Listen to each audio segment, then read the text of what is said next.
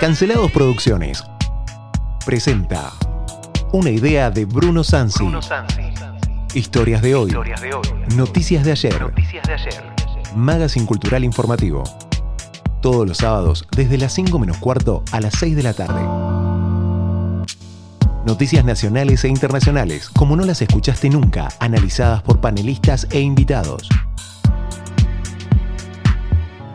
Equipo. Sergio Orozco, Ana Paula Gaud, Evelyn Beroiza, Bruno Sansi.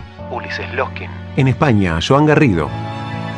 Nuestros amigos corresponsales. Corresponsales. Desde Francia, Jacobo Machover. En Japón, Mauro Macías. Y desde Brasil, Jairo Fernández. Locución, Francisco Narváez Océs. Colaboradores, Emanuel García, Lisandro Magoff. Cristian Porma. Daniel Antenao. Edición, Sebastián Fernández. Operación en estudio, Nicolás Torchelli. Muy buenas tardes a todos, bienvenidos a Historias de hoy, Noticias de ayer. Hoy nuestro último programa del año, venimos a cerrar este ciclo con 41 programas emitidos al aire y en las redes sociales, en plataformas como Spotify y en todo, todo, todo, todo estaba cargado para escuchar entrevistas, todo lo van a poder repetir durante el verano que no vamos a estar transmitiendo nosotros, pero no es el último programa nuestro, porque el año que viene también vamos a reencontrar. Junto a mí se encuentran Bruno Sansi, Sergio Orozco, Ana Paula Gaud, y tenemos a Nicolás Turchelli en estudio. Volvió Nico para cerrar el año. Qué genio, Nico. ¿Quién les habla? Francisco Pancho Cés. Bien, qué grande. Sergio. Pepe, Pepe, Pepe, Perón. No, ¿Qué pasó? Sergio. Es la canción de Capuzón. No nos pagaron lo suficiente, Sergio. es Bombita Rodríguez en el aire. Así que bueno, no, y una cosa muy importante, el programa pasado no lo transmitimos en porque había fútbol, pero sí hicimos la transmisión en podcast, así que la gente lo puede buscar como programa número 40 y lo van a encontrar en Spotify, en Anchor y en las diferentes plataformas, Pocket Cast, Breaker y sigue bailando, Sergio. Sí, está, está de fiesta, hace fin de Estamos año. festejando los 41 programas, que no es poco, la verdad. Eh, estamos todos de, de celebración, muy Sí. contentos con la audiencia. De celebración. También, pero muy contentos con la, con la audiencia por habernos acompañado tanto al aire como por las plataformas. Sí. También estoy contento porque Boca salió campeón de la Copa Argentina. Y aprovecho para mandar un saludo berreta, mañana Sergio. a todos los hinchas de Boca porque es el día, el 12 del 12. Es berreta. Te ¿Es dije, el no día te rías más. Mira. Sergio, Sergio insiste, insiste en confrontar con la pobre gente de River, ¿viste? Y es terrible reírse a alguien que se fue a la B. No se hace eso, Sergio. No se hace. Es terrible. Nosotros continuamos en historias de hoy, en noticias de ayer. ¿Y por dónde vamos a arrancar, Brunito? Mira, te cuento, eh, Joan eh, Garrido, nuestro corresponsal, el doctor Joan Garrido, investigador, traductor, investigador en paratraducción, profesor de la Universidad de Vigo y de escuelas secundarias allá en Galicia, eh, tuvo una circunstancia eh, familiar de salud, así que le deseamos a él, a toda la familia, a su hermana especialmente, que se recupere, pero nos dejó un breve saludo. Queridos amigos, para mí fue un placer poder colaborar con vosotros este año. Es ya el 41 programas y bueno, solo os deseo lo mejor para el nuevo año y tenéis que saber una cosa, con vosotros he aprendido un montón, un montón y ha sido, ya digo, un auténtico placer poder estar, salir al aire con vosotros de vez en cuando. Muchas gracias por todo. Venga, nos vemos. Abrazo. Hasta la próxima, que será el próximo año.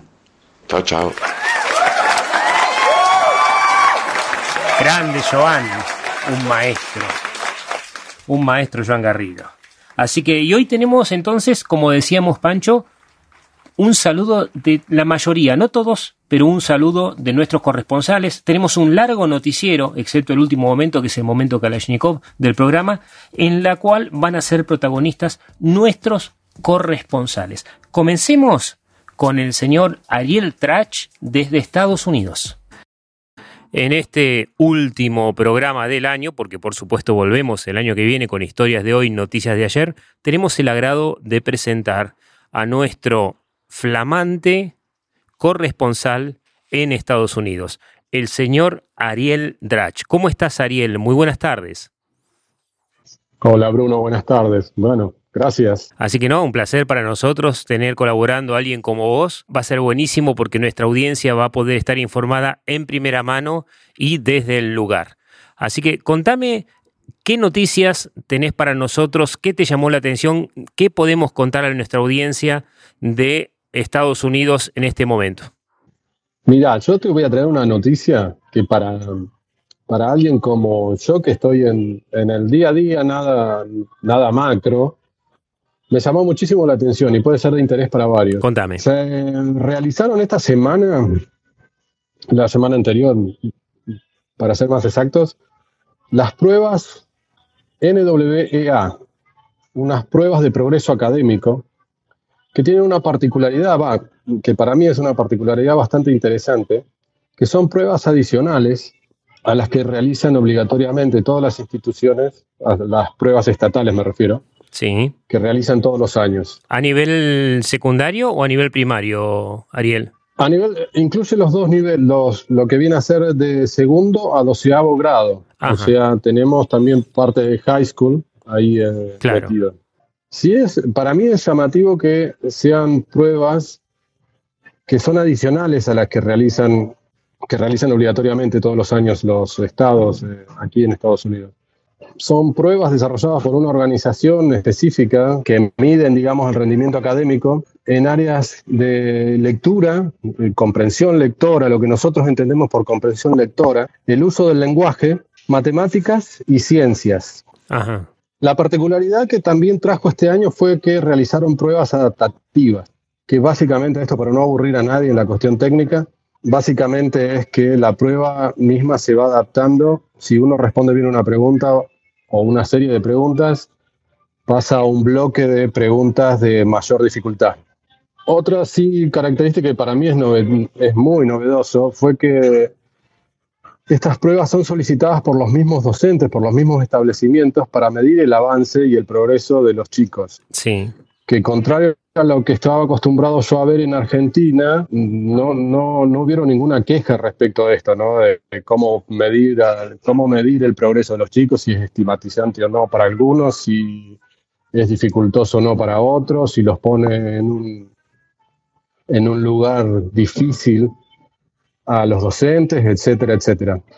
Eh, por supuesto, no, no existe el, el gremio, el gremio aquí no existe, no, no, no entiendo muy bien son- cómo funciona esa parte, pero me llamó la atención que ni siquiera hubiera quejas, sino que se promovía este tipo de, de acciones.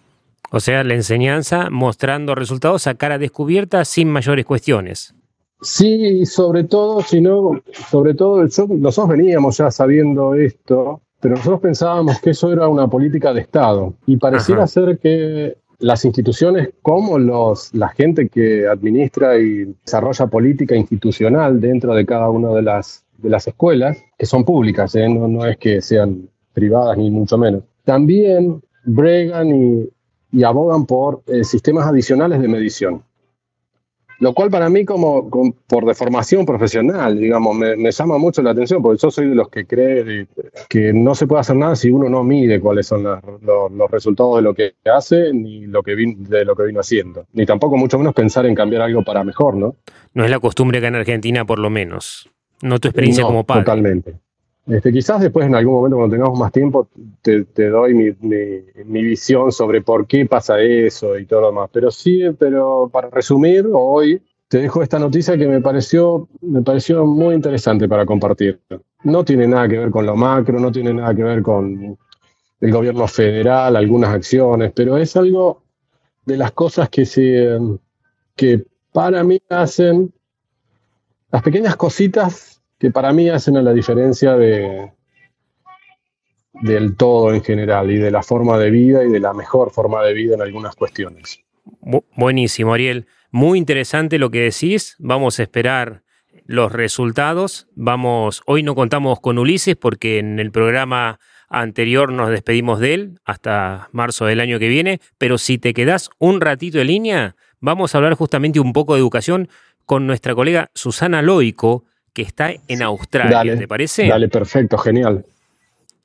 Buenísimo. Te mando un gran abrazo, Ariel, y bienvenido al staff del programa. Gracias y abrazos para todos y, si no hablamos antes, felices fiestas. Un muy buen fin de semana y éxitos en tu restaurante. Un abrazo grande, claro. Gracias. Adiós.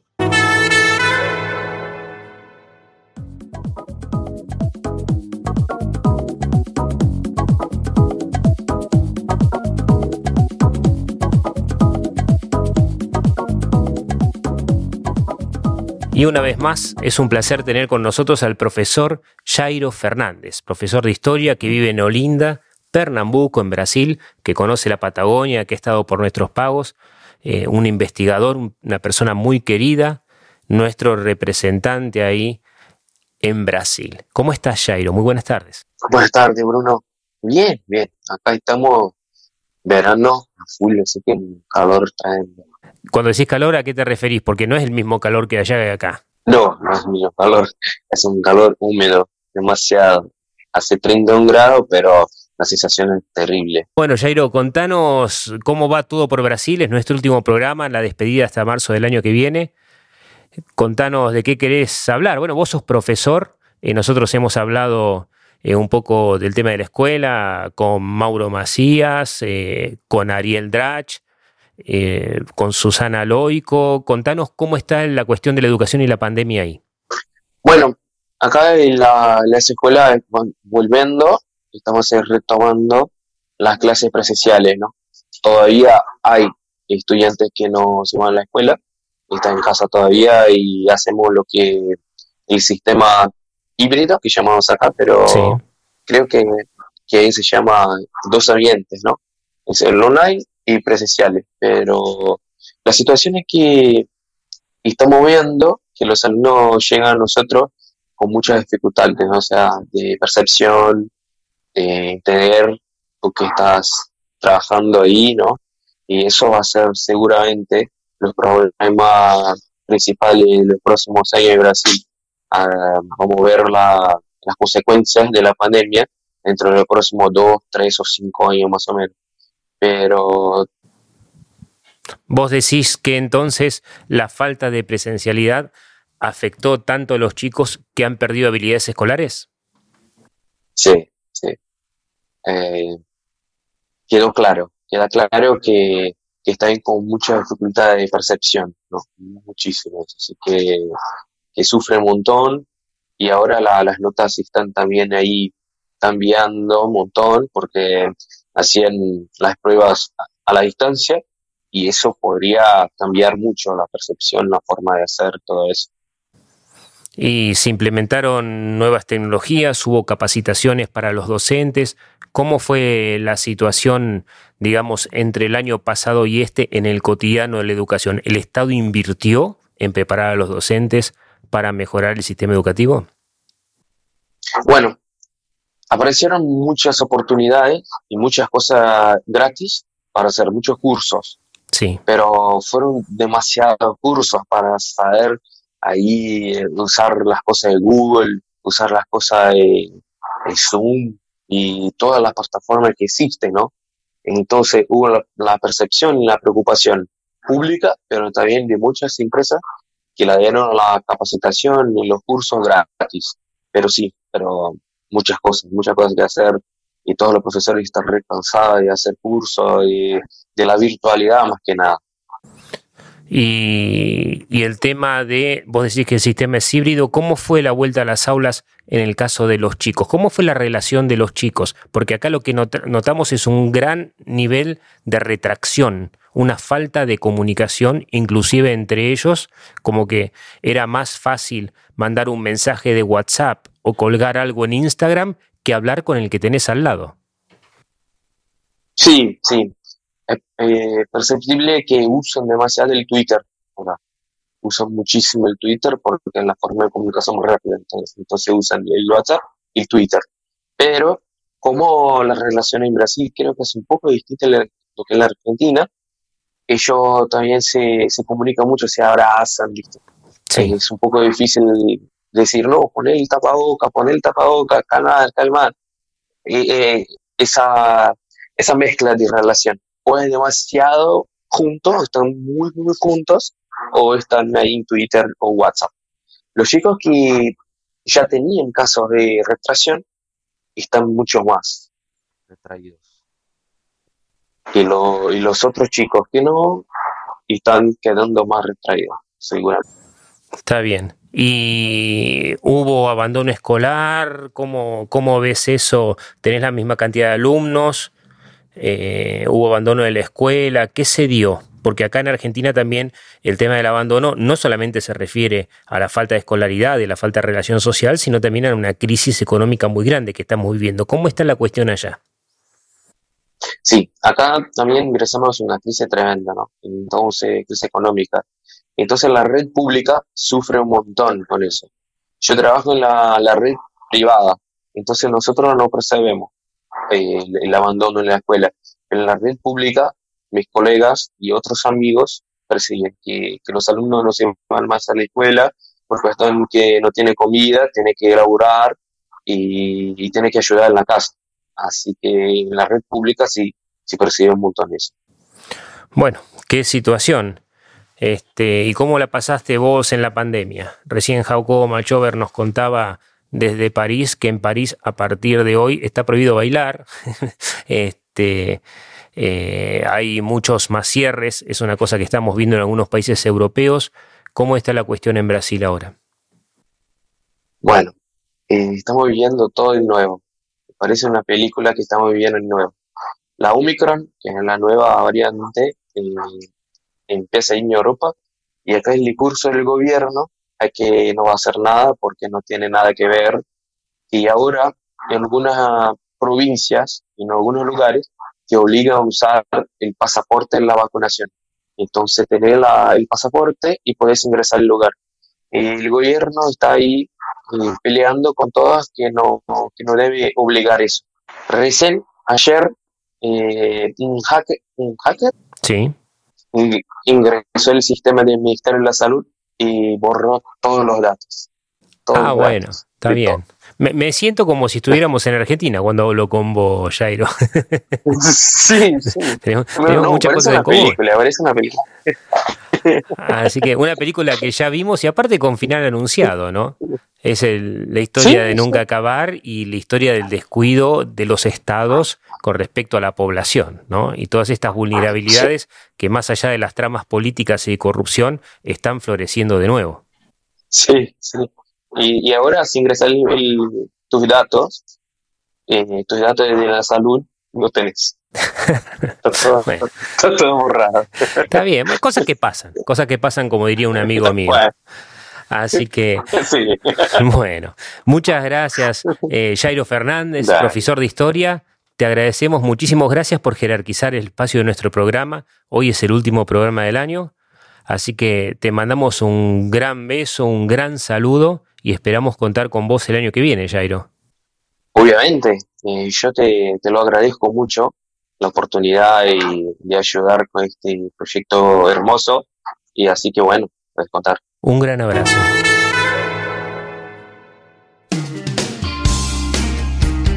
Historias de hoy, noticias de ayer. Encontrarnos en las redes sociales, Twitter, Instagram, también en las plataformas Spotify, Breaker, Google Podcast, Pocket Cast, Radio Public. Historias de hoy, noticias de ayer. Estamos hablando con la profesora especialista en educación Susana Loico, que se encuentra en Australia. ¿Cómo estás, Susana? Hola, buenos días para mí y buenas tardes seguramente para ustedes. Eh, bien, muy bien, terminando el año, eh, un año muy difícil eh, para todos y particularmente en Melbourne, Australia, que como todos sabrán hemos superado en días de encierro o de confinamiento a Buenos Aires, que es la que llevaba, iba a la cabeza, ¿no? Así que si bien en Australia, o sea, comparativamente con otros países, eh, no tuvimos tantos casos porque habíamos llegado, al momento tenemos 225 mil casos en total, que si comparamos con el mundo no es nada, y en total tenemos alrededor de 2.000 muertos, que comparando con el resto del mundo tampoco es nada, o sea, desde que empezó la pandemia hasta ahora, pero bueno, fue muy, muy complicado, eh, quedaron muchas consecuencias, eh, sobre todo a nivel de salud mental, ah, en todos. e incluso en el ámbito de la docencia. Eh, hay mucha gente que ha decidido dejar definitivamente la docencia y bueno, creo que fue muy estresante, este, pero bueno, vamos por un cambio y creo que ahora el hecho de aprender a convivir con el virus, como se está haciendo en todas partes del mundo, hace que, bueno, que nos sintamos con un poco más de esperanza. Australia en este momento tiene el 80, casi 90% de la población vacunada y en enero se empezaría a vacunar a los chiquititos, a los nenes chiquitos, ¿no? Este, eso hace que, bueno, que también permitió que se abra más todo y que empiece a reactivarse un poco la economía, a pesar de que Australia resultó favorecida ¿no? económicamente, pero bueno, hay un sector muy grande, como en todas partes del mundo, que perdió su trabajo y que está ahora tratando de, recuperarse. Eh, así que bueno, el balance creo que es casi el mismo que para el resto de los países del mundo afectados por la pandemia. Eh, por supuesto que con la economía australiana eh, se sale un poco más adelante este, y es mucho más fácil el tema de la recuperación, ¿no? Habíamos empezado con un alto porcentaje de desempleo y que inmediatamente cuando empieza a reactivarse la economía, prácticamente empieza a desaparecer, ¿sí? Pero bueno, eh, sí nos quedó por ahí algo que eh, con lo que se está trabajando mucho, que es el nivel de ansiedad de la, gente, de los chicos, de los docentes, de la población en general. Y el gobierno de Australia está muy preocupado y se invierte muchísimo en el tema de salud mental, que es lo que más afectó a la población, ¿no? Y realmente este año Melbourne nos dio muchas sorpresas, nos ha pasado de todo, desde un terremoto hasta encontrarnos con mucha gente, mucha gente que se opuso eh, a distintas cosas, a medidas de gobierno, a vacunas. Sí, y, en el mismo en el mismo momento, recuerdo en esta audiencia que estábamos charlando con vos justamente sobre las manifestaciones y te agarró el terremoto. Sí, sí, sí, estaban los periodistas esperando para cubrir la nota y decían, ¿qué pasa? ¿Qué pasa? ¿Es una bomba? ¿Qué es lo que pasó? Y Melbourne estaba temblando. Eh, sí, así que bueno, nos pasó de todo. En este momento en Australia hay inundaciones, muchas inundaciones. Eh, por las sequías de años anteriores, este, la población de koalas está disminuyendo, lo cual es triste porque son nuestros animalitos icónicos, diría yo, junto con los canguros. Y bueno, eh, creo que esta es una linda oportunidad para felicitarlos por el programa, porque es fantástico.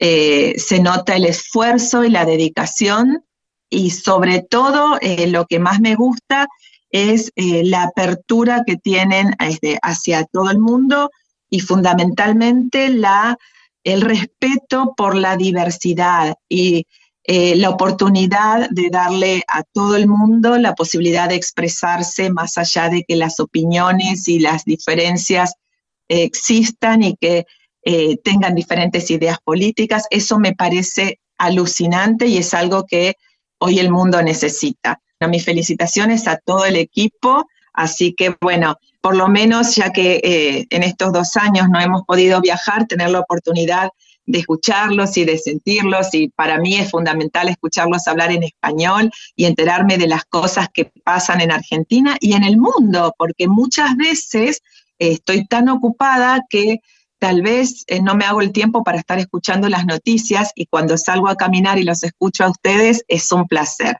Y es un placer también y saludo de paso a todos los corresponsales de distintas partes del mundo.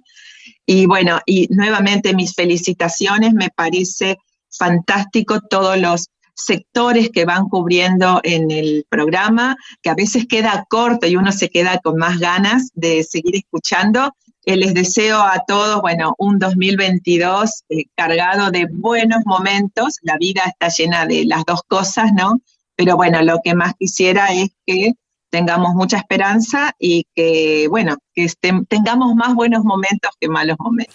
Buenísimo, Susana, como todos nuestros corresponsales y como les decimos, te agradecemos muchísimo tu presencia en el programa nos jerarquiza el programa y el esfuerzo que hacen los chicos acá, desde los operadores hasta cada uno de nosotros, porque algunos no salen en la radio porque tienen vergüenza todavía, pero es un equipazo espectacular de profesionales increíbles. Así que muchas gracias por estar con nosotros y por darle el cuerpo y parte de tu tiempo a este programa. Muchísimas gracias, Susana. Nos vemos en el 2022. Sí, un abrazo a todos y felicitaciones nuevamente.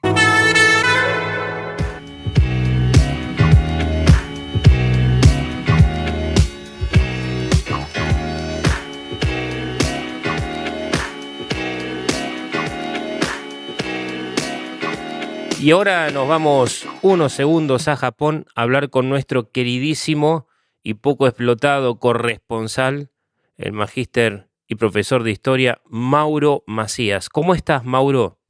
Hola, ¿qué tal, querido Bruno? ¿Cómo estás? Te agradezco lo de querido y bueno, y me disculpo por lo de poco explotado. Y pues sí, pasa que estás lejos y la verdad que es lo que siempre digo acá, se te extraña en el ámbito de la docencia y me acuerdo que fuiste el primer cancelado. Sí, sí, tuve el placer de sufrir algo así, pero bueno, no acostumbro a recordar malos tragos.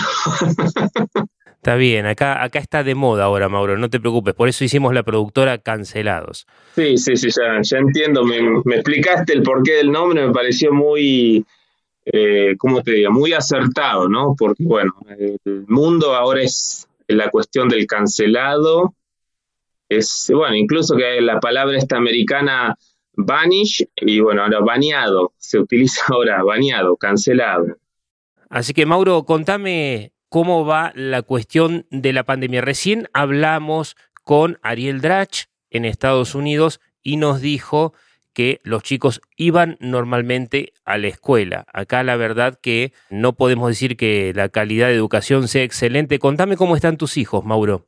Bien, bueno, el tema de la escuela ha sido muy importante, porque bueno, yo siempre, yo siempre digo que bueno, que la crisis es igual en todo el mundo, pero difiere el tipo de respuesta que cada gobierno, cada entidad o sociedad le da. En el caso de Japón fue muy interesante porque en estos dos años que van de pandemia, casi dos años que van de pandemia, a nivel escolar los chicos, ya sea eh, primaria, secundaria, han perdido no más de un mes, un mes y medio. Pero bueno, fue recuperado después porque las vacaciones de verano se acortaron, las vacaciones de invierno también se acortaron. Bueno, prácticamente no se ha perdido día. Sí hay excepciones. Cuando hubo picos de mayores contagios por día en zonas muy pobladas como Tokio o la zona de Hokkaido en Sapporo, sí, hubo casos en los que las escuelas tuvieron que suspender, las prefecturas tomaron decisiones por su cuenta y suspendieron las clases. Pero bueno, en la región donde estamos nosotros, que es bueno, la prefectura de Hyogo, la ciudad más grande es la de Kobe. De aquí es donde viene esa famosa palabra, el Kobe beef, ¿no? que habrán escuchado. Que es espectacular aparte. Sí, sí, y bueno, y dejas media casa para comprarte un, un buen trozo. detalle, detalle, Mauro. Detalle.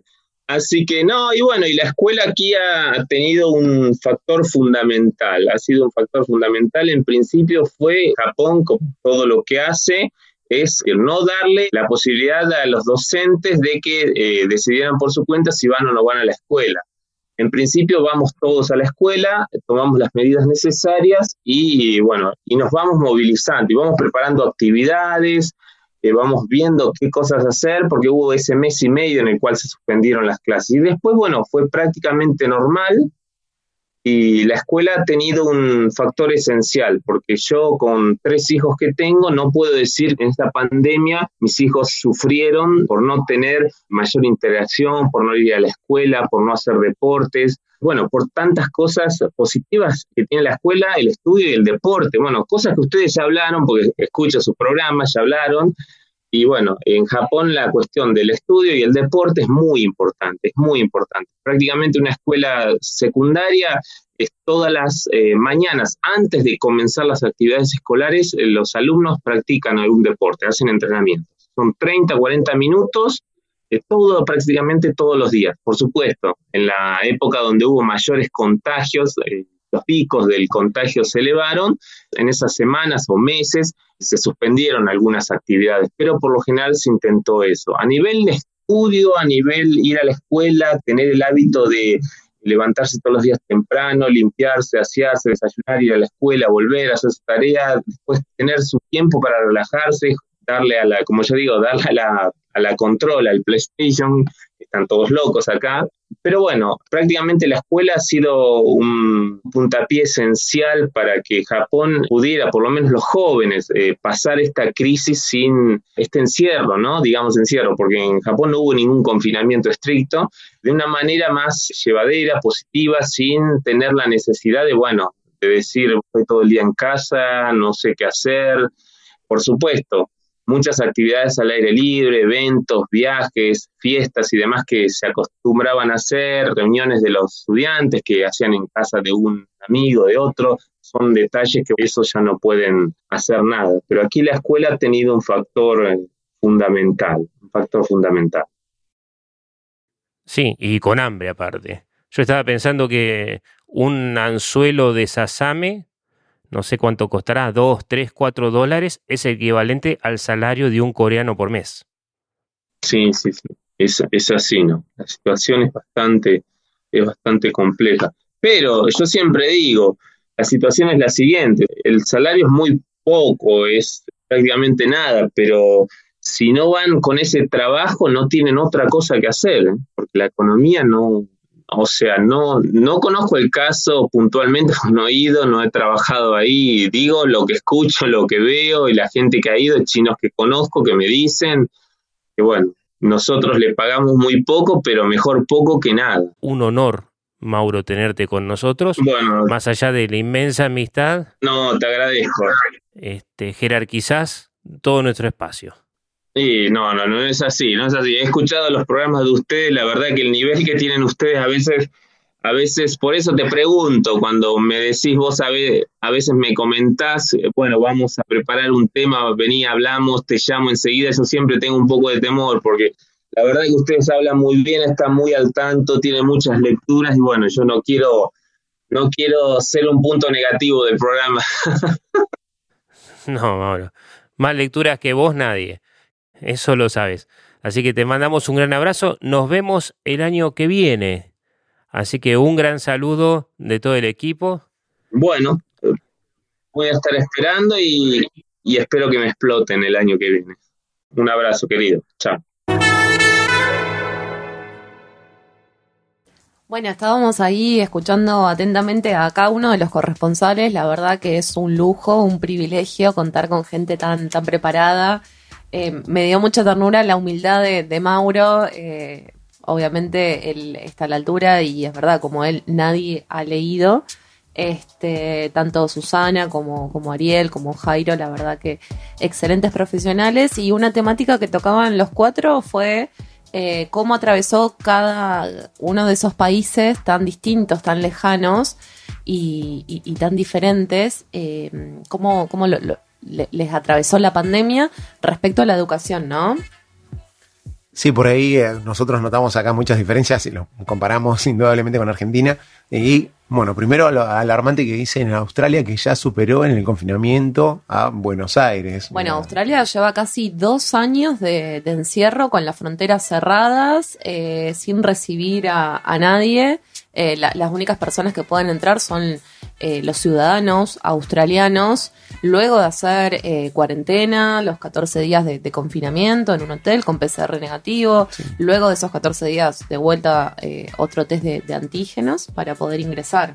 Sí, y también la salvedad que hizo eh, Susana diciendo de que ya el 90% de la población está vacunada y que ahora resta vacunar a los menores. Acá dentro de poquito se va a empezar, o ya se empezó a vacunar acá en la provincia de Chubut a los menores. Sí, hace... Hace poquito tiempo. Sí, en noviembre por ahí ha arrancado la, campaña de vacunación en las escuelas. Esto está en relación con lo que decía recién eh, Mauro Macías, ¿no? Las particularidades corresponden o se vinculan a cómo cada estado o también cada gobierno responde ante la cuestión de la pandemia. Eh, por ahí en la charla que tenían Bruno con Jairo se hizo muy notorio eso, ¿no? Eh, Brasil y Argentina comparten una cuestión, que es justamente eh, el problema de la deserción escolar durante la pandemia, que es muy grave, y que está relacionada a dos cuestiones, que también están también vinculadas, que son justamente la gran crisis económica que están viendo los países latinoamericanos en los últimos años y el problema de la virtualidad. Y la sociedad, tanto en Argentina como en Brasil y como en algunos países donde se plantea este problema de cómo accedemos a tecnologías que no están al alcance ni de los docentes ni de los alumnos, sumado a el problema de que los profesores no están, no están, no están formados en el uso de tecnologías educativas. Entonces, ahí el problema se complejiza mucho más. Fíjate que Susana va por otro lado. El problema que tuvieron es el sobreestrés que tienen por justamente estar todo el tiempo en Por la virtualidad, claro. virtualidad. Y el problema que se plantea ahí es qué hacemos con la salud mental. No quiere decir que acá no haya problemas de salud mental. No, que solamente le- en que la le educa- sumamos- En la educación No, y si te todo, parece. en todo sistema público, todo sistema de gestión pública en Argentina, el estrés es una, una constante. El estrés Pero- en, en los docentes es algo bastante recurrente que, que la pandemia lo, lo que hizo fue acentuar, así como, como acentuó esta, esta brecha digital que nombrabas anteriormente. Yo voy a mencionar un trabajo que hizo Bruno, no por chupar las medias, sino porque también participé ahí. Nada, Te mentira. creo, te creo. o sea que- te creo, eh. que justamente la pandemia no es, eh, no es una consecuencia, sino que es un catalizador. Es algo que pone en el tapete justamente todos los problemas que están. Y ahí es donde entra de nuevo la frase esta de Mauro. Cómo cada estado puede hacerse cargo de la gestión de, bueno, del problema social que genera la pandemia, pero además la particularidad que tiene cada gobierno, porque cada gobierno eh, tiene su, su dinámica, su forma de ver los problemas, y además también están las internas dentro de cada gobierno y cada partido gobernante. Entonces ahí se genera un problema impresionante. Sí, y su forma de, actuar en consecuencia. Yo creo que, que esto que, que decía Mauro es fundamental. Eh, esto fue una crisis que nos atravesó a todos, eh, los países por igual, pero dependía de, cada gobierno cómo gestionaba y cómo actuaba en consecuencia, ¿no? Por ejemplo, en Japón la escuela fue fundamental. Él contaba que perdieron un mes, un mes y medio, que recuperaron enseguida, recortando los días de, vacaciones, tanto de verano como de invierno. Obviamente eh, se cerró todo cuando, cuando fue el pico de casos, pero fue fundamental. Y como decía Susana también, eh, quizás allá en países como Australia la brecha digital no es tan grande como lo es en, en Brasil y, Argentina, pero sí eh, el estrés que, que causa estar delante de una pantalla o trabajar, como decía Jairo, con la bimodalidad. Es algo que, que, que cansa porque no terminas nunca. Eh, vos, Sergio, lo, sabrás tanto como yo, es esto de, sentarse, de preparar una clase, de corregir, de llegar, de cargarlo, de tener por Zoom. Eh, la, la verdad que es el doble de, de trabajo para el cual nadie nos preparó. Además, estás laburando de más. Vamos a ser sinceros. Estás 24 horas, tanto en el espacio físico que es la escuela como en la virtualidad. Estás conectado con tu trabajo. Y bueno, se cercena uno de los derechos básicos que tenemos todas las personas, que es el derecho al ocio. Al Acá Bruno me está mirando como diciendo, este vago se está quejando, pero es verdad. o No, sea, no, vos no sos vago, Sergio. Pasa que vos rendís culto al ocio. No, y, y además que, que se, se, difuma- se, se difamaron mucho los, los límites, ¿no? Entre lo público y lo privado, entre que, los padres y, los estudiantes tengan acceso a, números privados, eh, a celular, a, mandar mensajes, a hacer llamadas en días, horarios o, o momentos del año, como por ejemplo, no sé, un 12 de enero, que no corresponde. Eh, como que eso también fue un factor más, más de, de estrés y de, y de cansancio. Sí, hay muchos profesores que se adaptaron rápidamente, más familiarizados con la tecnología, y otros que quedaron sesgados y relega- relegados porque es gente mayor. Ahora, eh, se han puesto a estudiar, se han preparado muchos docentes para brindar la mejor educación. Igual como dice Jairo, no alcanza. No alcanzó, los chicos tuvieron deserción escolar, que eso, por más que los profesores se capaciten, no pueden frenar la deserción escolar, es otro problema. Es que, Entonces, eh, sí, ante una crisis económica van a puntualizar, salir a trabajar o, o- o preocuparse por comer antes que, que estudiar o, o- o asistir a una clase por Zoom. sí, Es así. Y luego las dificultades de percepción que puede, que mencionaba Jairo en, en Brasil, de cómo interpretan eh, las consignas, o ah, mismo hoy hablaba con un, un compañero que es docente y me comentaba que uno de, de sus alumnos, que es muy buen alumno, eh, le costaba redactar un, un párrafo. Mira, Que tiene las ideas, pero les cuesta pasarlo a papel. Y eso es una consecuencia de la no presencialidad en las Mira, este docente que tiene el problema del alumno que no puede redactar, es lo que sufren los docentes de la universidad cuando egresan los chicos que supuestamente, digo supuestamente, hicieron la secundaria. Ni hablar en tiempos de pandemia, esta es una cosa que ya venía. Lo que yo estoy viendo es que los gobiernos, y voy a meter a todos en la misma bolsa en Argentina, no han tomado realmente medidas de impacto por la cuestión del COVID. Porque hay una cuestión, cuando vos tenés esa población de esa manera privilegias la educación. No he visto inversión, he visto escuelas que se caen, he visto que han cobrado, comprado 600.000 computadoras y repartieron solamente 140.000 en el país. ¿Qué pasó con las otras cientos de miles de computadoras que faltan? No vi eh, ningún curso serio de capacitación para los docentes que los ayude a lidiar con el cotidiano. No vi inversión de ningún tipo. En Australia, a Susana Loico le pasó que le le triplicaron los docentes a los alumnos. Fíjate que en cada, en cada materia o en cada curso pusieron un profesor recién recibido y uno jubilado para que ayude. Y así todo están estresados. Acá yo veo que los chicos no han tenido clases como corresponde. Y Mauro dice, perdieron eh, un mes y medio de clase y lo recuperaron en los dos años en las vacaciones. Imagínate si tendrían que rendir eh, los exámenes que plantea Ariel, ¿no? Es que justamente en Argentina va a ser un desastre y yo veo que el gobierno se preocupa por hacer viajes de egresados y por pagar el 50% a los que hagan turismo, más allá de que no te dejan salir del país. Nosotros tenemos investigaciones frenadas, Ana Paula. Nosotros tenemos viajes frenados porque no tenemos la posibilidad de pagar eh, nuestros viajes en cuotas. En cuotas, exactamente. Y digo viajes que estamos, tenemos que entrevistar a personas que tienen 85 años y no sabemos si van a estar enteras o en condiciones de hablar el año que viene. O sea, así es la desinversión. Ahí está el problema igual de las de estas evaluaciones que habla Ariel, ¿no?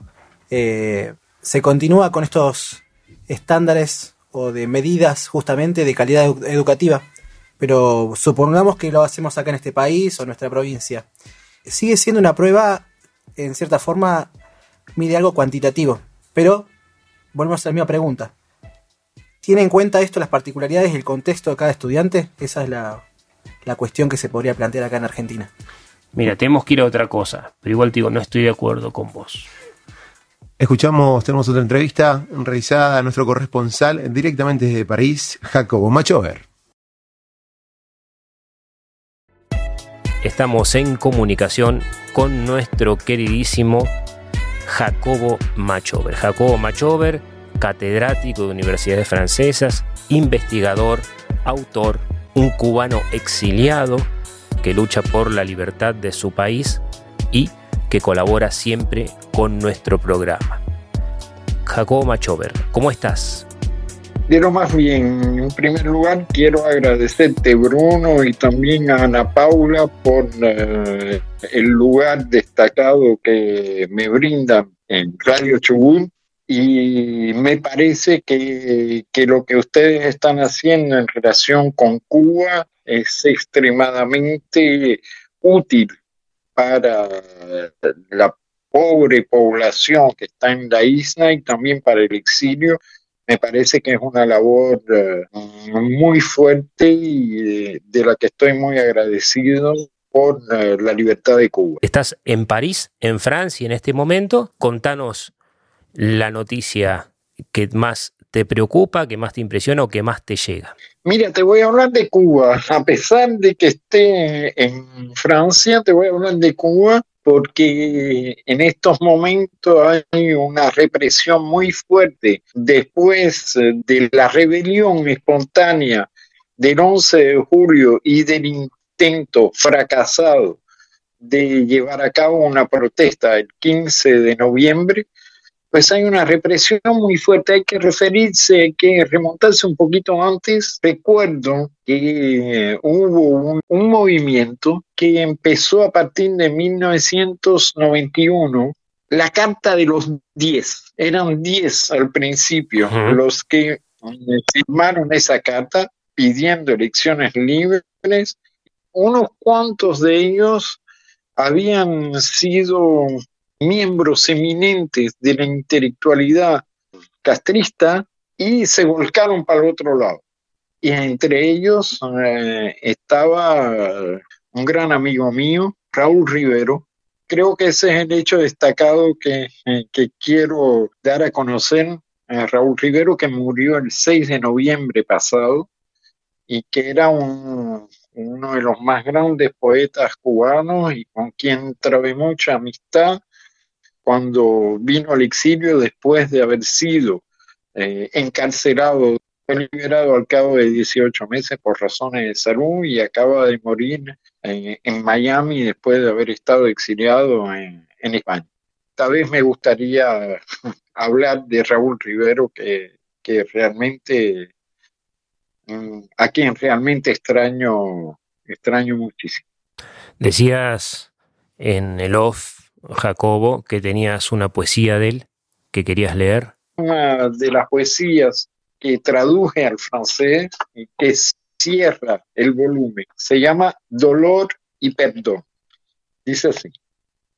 Ahora me propongo perdonarlo todo para dejar limpio mi corazón cansado, dispuesto solo a la fatiga del amor. Así es que los culpables directos de mis furias, los arduos artesanos de mis penas, son inocentes después que firme este poema. Nada tengo ya contra quienes usaron mi vida, mi única y pobre vida pasajera, para tocar la gloria y vivir en su vana geografía comprensión y complicidad ante las dulces muchachas travestidas de brujas que solían dejarme en la ciudad estrujando mi sombrero de paño. Absueltos los difamadores y los tontos. Olvidados los policías que me hostigaron, borrados de la memoria los que asaltaron mi casa con una orden de registro en un limbo de otra constelación, el que firmó la orden y ordenó los castigos. Un poco más allá, el que hizo salir a mi hija Cristina de su patria y a mí de la razón. De estos miedos y esas ansiedades, de esta estación de escombros y fulgores, tienen la culpa los días de la semana esos lunes con filo de navaja, los martes romos, neutrales y tenaces, y el día miércoles con sus ínfulas de puente corroído, el jueves con cara de extranjero, el viernes y sus ríos de vanidades, el sábado traidor y encapotado, los domingos pueriles y vacíos ellos son seguramente los culpables empecinados en la servidumbre del Padre tiempo eterno, que hoy dispone mi vejez para que olvide. Muchísimas gracias, Jacobo Machover. Gracias por brindarnos tu tiempo y jerarquizar nuestro programa. Nos vamos a ver seguramente en el 2022 cuando retomemos la programación cotidiana acá en el U20. Un gran abrazo para ti, para todos los que hacen este programa y para todos los oyentes y si llega a Cuba para los cubanos libres. Bueno, Nico, eh, vamos a escuchar, Nico es productor musical también y tenemos para cerrar el, el, programa de hoy un tema que ha preparado. Todavía no le he puesto nombre, pero van a tener el lujo de escucharlo. Sí, Nico todavía es un productor incompleto porque, bueno, empezó con nosotros. Nosotros también empezamos el ciclo radial en la misma semana que Nico empezó a trabajar. Es genial porque fuimos creciendo, fuimos aprendiendo y el tipo, mira, por nuestra influencia positiva, se hizo productor musical. Un capo. Nico. A pesar de nosotros. A pesar de nosotros. Creo que no era tan así por nuestra, pero bien. No, es totalmente nuestra influencia. nosotros, bueno, en un momento Kalashnikov tuvimos la oportunidad de entrevistar a un ingeniero nuclear, como ya se lo habíamos anticipado a programas anteriores, para que eh, ahonde un poquito más acerca de la energía nuclear, si es limpia o no y que nos dé su visión. Sí, porque hay mucho, mucho prejuicio sobre esta cuestión. Hablamos con Leandro Frigerio. Estamos en comunicación telefónica con el ingeniero nuclear Leandro Frigerio, quien se recibió en 2019 del Instituto Balseiro, pero antes estudió tres años en la Universidad Nacional de Córdoba, estudió física, que eso le posibilitó participar de las pocas becas que dan para estudiar ingeniería nuclear en el Instituto Balseiro y se necesitan muy buenas calificaciones. Es un estudiante de la ciudad de Rawson, es capitalino y un orgullo para todo Chubut, uno de los últimos ingenieros nucleares. Gracias por recibirnos en tu hogar. Muy buenas tardes, Leandro, ¿cómo estás? Muchas gracias, Francisco. Estoy muy bien. ¿Cómo están ustedes? Muy bien, por suerte acá en el estudio estamos con Ana Paula Gaud y bueno, quien te habla, Francisco Cés. Queríamos comunicarnos con vos por una particularidad, estuvimos hablando en programas anteriores acerca del uso de la energía nuclear como una energía eh, que está siendo cuestionada en Europa por un lado, Alemania la había empezado a dejar de utilizar con Angela Merkel y ahora hay un conflicto dentro de la Unión Europea porque Francia anunció que va a continuar con la energía nuclear y además apostando a crear nuevas centrales nucleares. En este, esta competencia y necesidad energética, ¿cómo nos encontramos en nosotros aquí en Argentina, en Latinoamérica, con las tres plantas nucleares que tenemos? ¿Es energía limpia? ¿Cuál es tu apreciación? Es un tema muy interesante el que traes eh, a colación. Eh, es cierto lo, que decís, en las metas eh, a cumplir para en los acuerdos que relacionados con el cambio climático, se, plantea una reducción de las emisiones de, gases de efecto invernadero. Eso es, conocido, es lo que, lo que hay que hacer para, para mitigar el cambio climático. Y una de las maneras de hacerlo, de la manera más segura y eficiente, es usando energía nuclear justamente. Y como decís, hay, hay un poco de reticencia, por supuesto, y voces a favor. Eh, ese ya es un debate, si se quiere, político, pero desde el punto de vista tal vez eh, científico o tecnológico, se puede hablar de que la energía nuclear puede proveernos una gran cantidad de energía a un costo razonable de un punto de vista seguro tanto para los usuarios como para los trabajadores como para el público en general. ¿Cómo estás, Leandro? Ana Paula te saluda. La verdad, antes que nada, felicitarte porque la verdad es, tenés un currículum excelente e impecable. Y por otro lado, te estaba escuchando atentamente, me llama la, la atención, fuiste muy claro con tu explicación pero quería preguntar si es tan limpia, tan segura, ¿por qué tiene tanta mala publicidad o mala fama la energía nuclear en comparación con otras, como nombrabas la solar o la eólica, por ejemplo? Efectivamente, efectivamente. Es una excelente pregunta la que, la que planteas y creo que es un problema abierto actualmente en lo que respecta a investigación en, comunicación y en ciencias políticas. Eh, yo puedo darle, si quieren, mi punto de vista por lo que he investigado eh, de manera autónoma. Eh, algunos activistas ambientalistas que se muestran a favor de la energía nuclear, al estudiar este tema comunicacional que planteas, lo, piensan por el lado de que siempre, es, o sea, que, que tiene un, existe un montón de factores que son históricos y culturales asociados a, a la energía atómica, como son por ejemplo, la asociación de, la energía nuclear a, fines puramente bélicos, como han sido este, los programas nucleares militares de, ciertas, de, las actuales potencias. Eh, por ejemplo, prácticamente el 100% del Consejo de Seguridad de las Naciones Unidas ha tenido programas militares, y a su vez otros países. Eh, y también que existe cierta controversia con respecto a qué hacer con los, por ejemplo, los desechos o los eh, combustibles nucleares gastados. Hay un poco de, de fallas comunicacionales, eso, de, eso, de eso estoy seguro. Eh, pero bueno, esos, esos, a lo mejor esas, eh, esas barreras eh, comunicacionales se puedan vencer con, con información o con eso, o eso espero. Claro, porque por ahí uno piensa en energía nuclear y es como decís vos, te imaginás un escenario post-apocalíptico o enseguida uno lo asocia con Chernobyl y los accidentes nucleares. Radiación y la gente con, Mutantes. con los trajes, todos preocupados. Sí, sí. Claro, claro. Es curioso, es curioso que se le asocia directamente a eso. Uno puede pensar en, en un montón de, de productos culturales que están beneficiados fuertemente de, de- de esa percepción, películas o series, etcétera, eh, dibujos animados. Pero también uno podría asociarlo al uso de radiación, por ejemplo, para tratar eh, el cáncer, por ejemplo, o para este, investigar eh, materiales, o para incluso hacer eh, esterilización de, alimentos, de, de material de uso médico, etcétera. Hay muchísimos usos, pero bueno, los eh, lo- los bélicos han, han superado a, a los otros usos.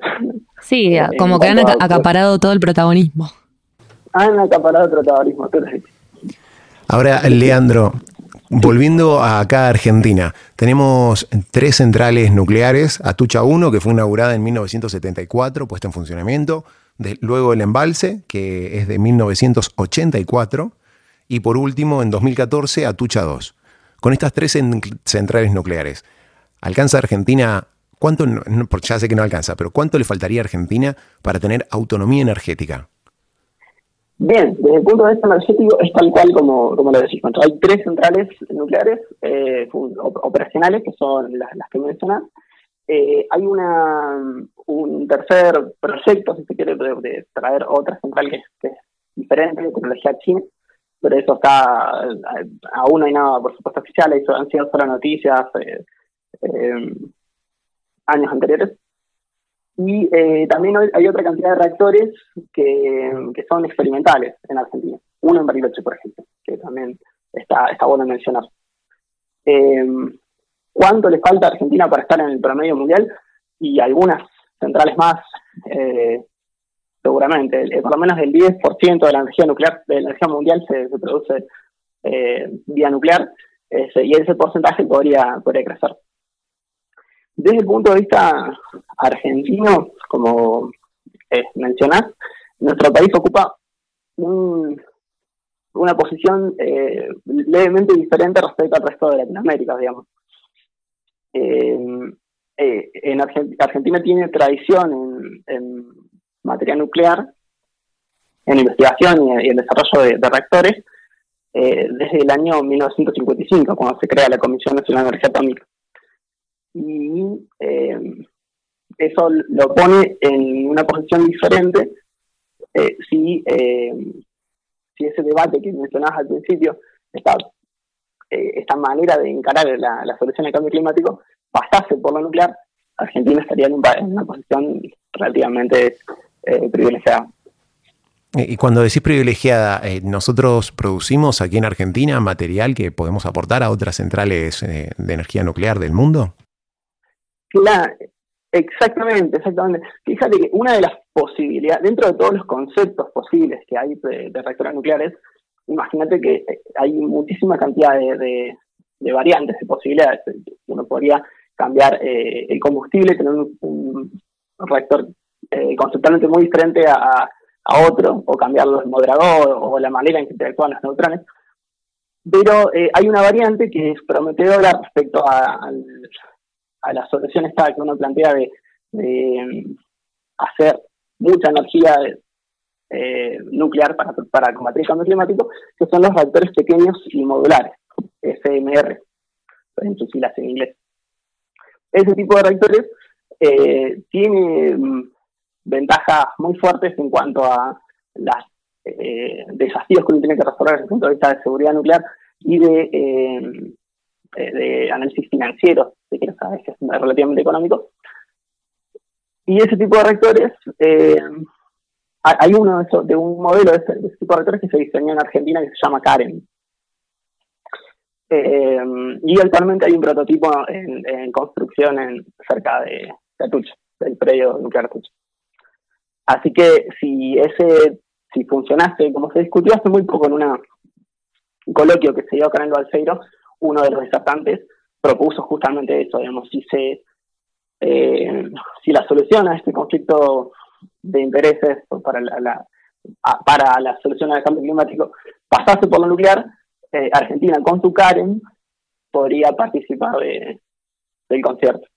Y eso implicaría, por supuesto, como decís, una este, una exclusiva exportación muy importante. ¿no?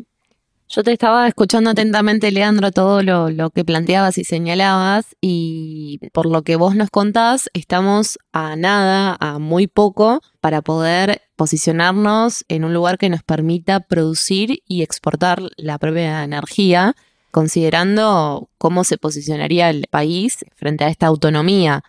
Ahora yo te consulto, ¿vos crees que esta oportunidad va a ser aprovechada por el país? ¿O cuáles serían las, eh, los obstáculos que tendría que sortear para poder lograrlo? Entiendo lo, que preguntas. Eh, es una pregunta muy, complejo, muy compleja que no, no pasa solamente por lo técnico, sino también eh, por lo político y lo geopolítico. Eh, por lo tanto, es, es una pregunta muy difícil de resolver. Una muy buena disertación y, y, este análisis de ese problema que planteas se dio hace creo que uno o dos eh, viernes atrás en un colegio del Balseiro que está subido en YouTube, eh, donde se plantean todos esos escenarios y eh, se preguntan bueno, cuáles son esos eh, desafíos a resolver este, para poder eh, verdaderamente hacer que esto se, concrete. Hay otros mercados que tecnológicos, otros nichos que, bueno que han sido ocupados por, por eh, empresas o naciones dominantes y que, que han logrado eh, posicionarse en el mercado mucho antes que, que, otros países. Y bueno, puede ser una oportunidad, una ventana eh, que puede ser aprovechada o no. Eh, y como te digo, esa pregunta es, es, es tremenda, es muy buena, muy linda, pero excesivamente eh, difícil de responder. Claro, porque no es solamente la, las oportunidades, sino la agenda política y fundamentalmente la geopolítica. Eh, bueno, sí, sí, todos esos factores están, están en juego. Están en juego. Bien, Leandro, ¿energía limpia sí. la energía nuclear, sí o no? Sí, sí, por supuesto. Perfecto. Ahora, ¿puede generar empleo genuino en nuestro país?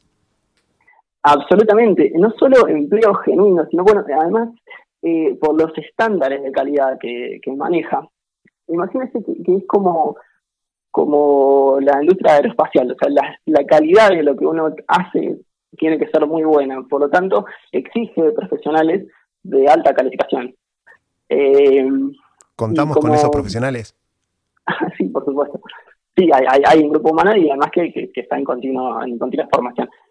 Pero aparte, eh, produce profesionales de, de, de, de, alta calificación, como decís, e, y eso eh, industrializa, como decía Jorge Sabato, eh, es una industria industrializante, eh, es decir, exige, por ejemplo, conocimientos de, metalurgia que son avanzados, que esos producen a su vez profesionales que van a saber sobre metalurgia que pueden aportar hacia otra, a, a mejorar el área de la, la productividad de la metalurgia. Lo mismo con eh, calculistas, lo mismo con ingenieros civiles que tienen que hacer estructuras muy complejas, eh, lo mismo con otros profesionales. ¿Y es un Entonces, ambiente seguro para los trabajadores? ¿Trabajar en una central nuclear? Sí. Eh, sí, sí, sí, sí. Desde el punto de vista, o sea, desde el punto de vista radiológico, eh, absolutamente. O sea, las personas están monitoreadas eh, con dosímetros y hay límites muy, muy estrictos sobre la cantidad de radiación que uno puede recibir y son eh, muy, muy bajos. Eh, y desde el punto de vista de otros accidentes laborales, porque imagínense que una planta nuclear también una planta de energía como cualquier otra, entonces uno puede sufrir un accidente laboral de, cualquier otro tipo que no sea radiológico. Sí, eh, como en cualquier otra fábrica como cualquier otra fábrica, claro, exactamente. Y desde ese punto de vista, inclusive son, son más seguros. O sea, han tenido, tienen un buen, una cultura de la, de la seguridad. Hola, Leandro, ¿cómo estás? Bruno Sansi te habla. Un placer conocerte. Un gusto, Bruno. Una pregunta, Leandro, en realidad la única que tengo, porque los chicos son in, impecables en esto. La cuestión de la formación de los recursos humanos. ¿Vos ves que encuentran nicho de trabajo dentro de Argentina? o existe, cierta tendencia a la exportación de esos recursos? Porque la cuestión es, estamos formando recursos y veo que no estamos generando un nicho de trabajo, por lo menos por lo que vos me contás, que esté adecuado y le dé trabajo específico a esos recursos. ¿Se quedan en el país? ¿Siguen formándose afuera? Se van... ¿A qué recursos te referís? Perdón, Bruno. Me refiero a los recursos humanos que se están formando en este momento. ¿Se quedan en el país? En cualquier rubro, en cualquier área. En cualquier, no, en el área eh, tuya.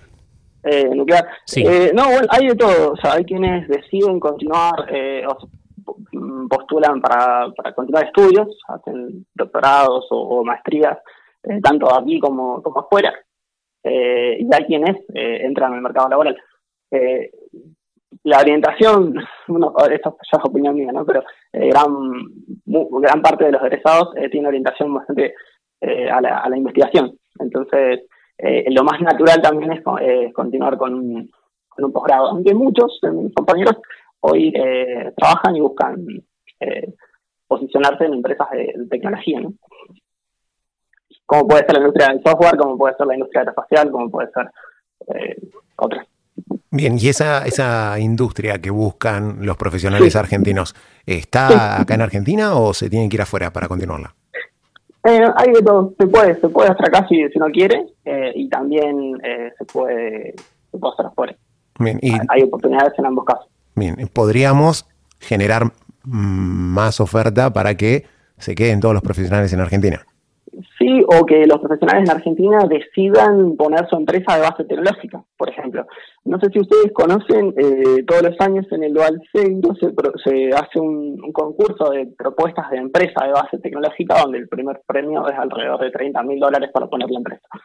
Eh, y donde participan los fondos son fondos que, que usa que, que el sector privado entrega para que eso eh, se lleve a cabo.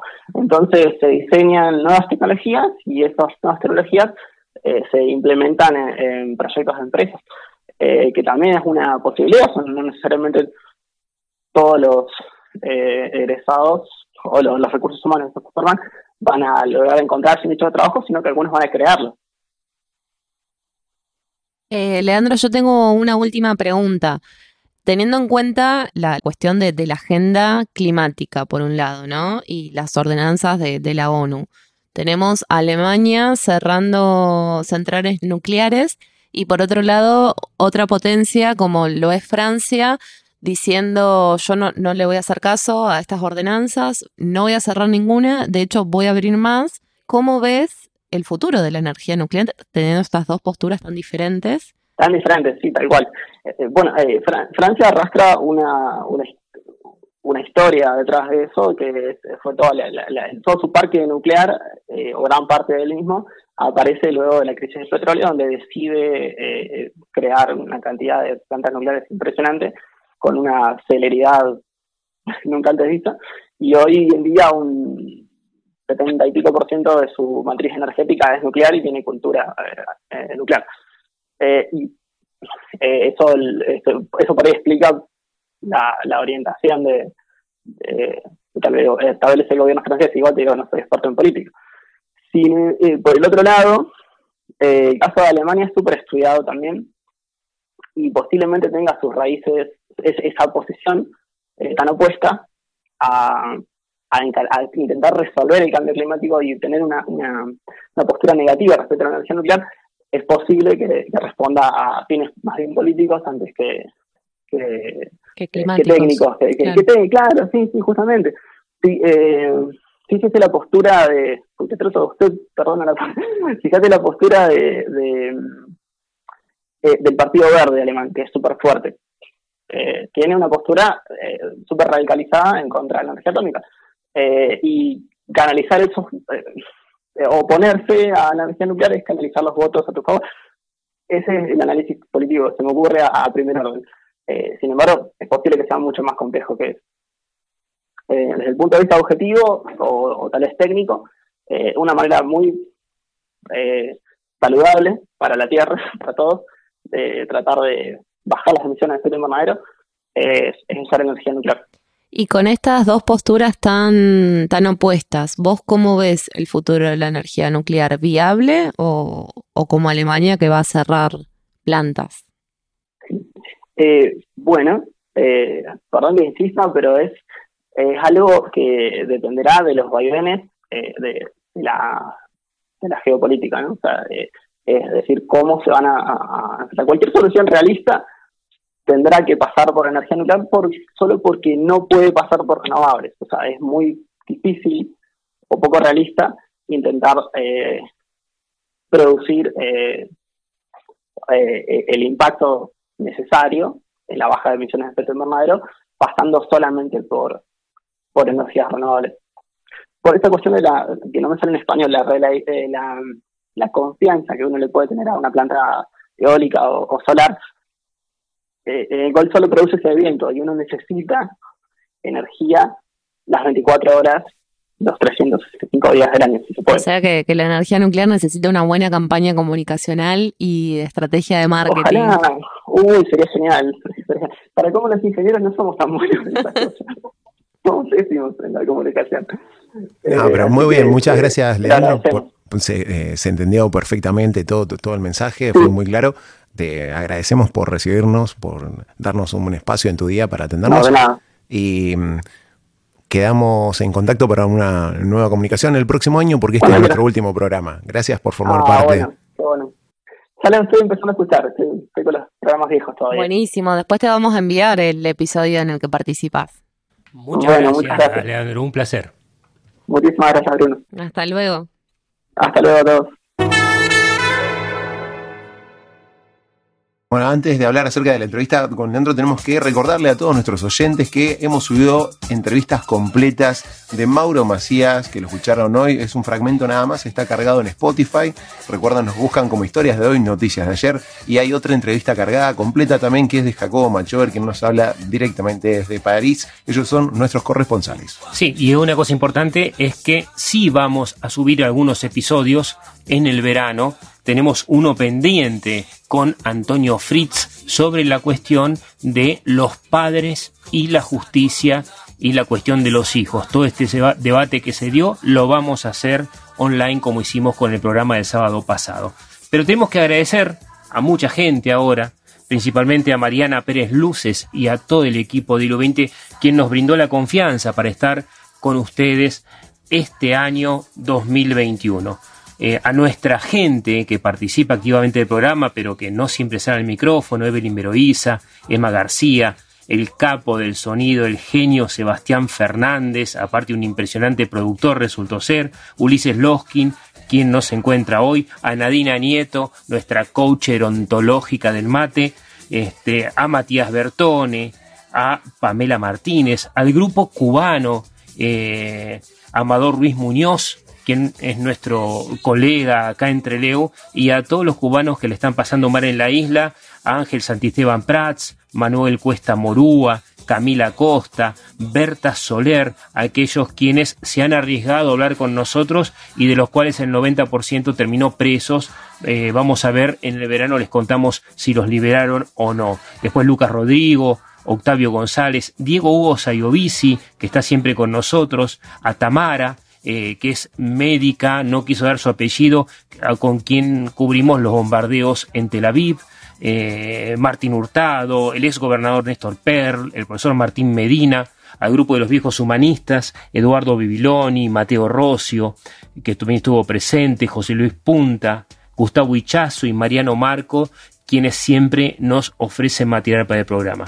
El pastor Jorge Morandi, Walter Bustos, a Traunche, a todo el club Traunche, a nuestro escucha infernal que es Fernando Urrea desde Buenos Aires, quien expande nuestra voz, a los entrevistados, Santiago Cunio, que tuvo el placer de generar un gran revuelo este año, a Guillermo Moreno, ex secretario de Comercio, con el cual no concordamos casi en nada, pero nos cae muy, pero muy bien. Nos estamos olvidando de mucha gente, ¿no? Sí, y nos olvidamos del tiempo también, que ya no está corriendo. Uy, ya llegó Horacio Tapia y su grupo del INTA, las chicas acá están presentes. Tenemos que terminar, lamentablemente. no, hay comentarios de energía nuclear. No, no, vamos a llegar. Poné un cachito del tema que produjiste, por favor. Nico, nuestro operador, Nicolás Torchelli. Productor, sí son dos.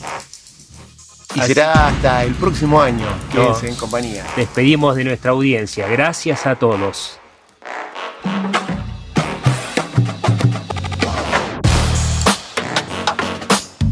Michelle K. Sesión 2, baby. Check it.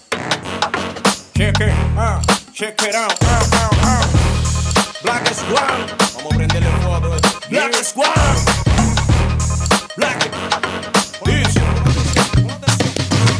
Llegó el Black Swan, Juan, quédense donde están. Pasó lo que pasó porque era parte del plan. Ni tu Jin ni tu Jan podrán contra mis ancestros. Nunca vieron caballos caminar a la de puertos honestos. Soy el favorito de tu mami. Lebron es Lebron en los Lakers en Miami. Ni Grammy ni Lúcara, solo por diversión. Mientras te escuchas esta bomba, yo me preparo un buen long, long. Tema por tema te mato, tiran a tres y los tapo. Títere no transo, soy alérgico a los sapos. Campeón desde novato, en mi pide del cascarón. El que iba a ser mejor que yo, se quedó en el condón. Desde el sur del continente para América Latina, el negro traficando rimas pa' mi homie de la esquina. Vamos camino a la cima, tu criterio me la suda. Hoy estoy en la Argentina, pero represento Cuba. Oye, ¿qué pasa por la que ando regalando? Flow, pa' que se te el show. Let's go, go, go. Digo, solo dame el pase que yo reviento el flow, pa' que se active el show. Let's go, go, go. Oye, ¿qué pasa por la chelca que ando regalando? Flow, pa' que se active el show. Let's go, go, go. Digo, solo dame el pase que yo reviento el flow, pa' que se active el show. Let's go, go, go. Yeah. De la tierra de Montana, pendejo te arrancamos las escamas, me fumo un habano con una domi y una cana, cultura sana, yo soy fanático al morbo, una me dice mi buen día y otra me dice lo dijeron, tu signo es sinónimo de dinero, nací para viajar y conocer el mundo entero, te soy sincero, no duermo escribiendo rimas, me propuse sacar a mis hermanos de la esquina, yo soy la mecha, pa' mis indios soy la flecha, el negro del callejón que fuma de su cosecha, yo soy mi dueño, a la music le pongo empeño, agradecido por los que me bancan en suelo sureño. Pa' todos mis panas, mis haceres, mis venecos, pa' los guachos que adoptaron al morocho en su gueto. Todo mi respeto, gracias a Nico que me escuda, se pene en la Argentina, pero represento. Oye, ¿qué pasa por la chelca que ando regalando flow? Pa' que se te active el show. Let's go, go, go. Nico solo dame el pase que yo reviento el flow, pa' que se te active el show. Let's go, go, go. Oye, ¿qué pasa por la chelca que ando regalando flow? Pa' que se te active el show. Let's go, go, go. Nico solo dame el pase que yo reviento el flow, pa' que se te active el show. Let's go, go, go.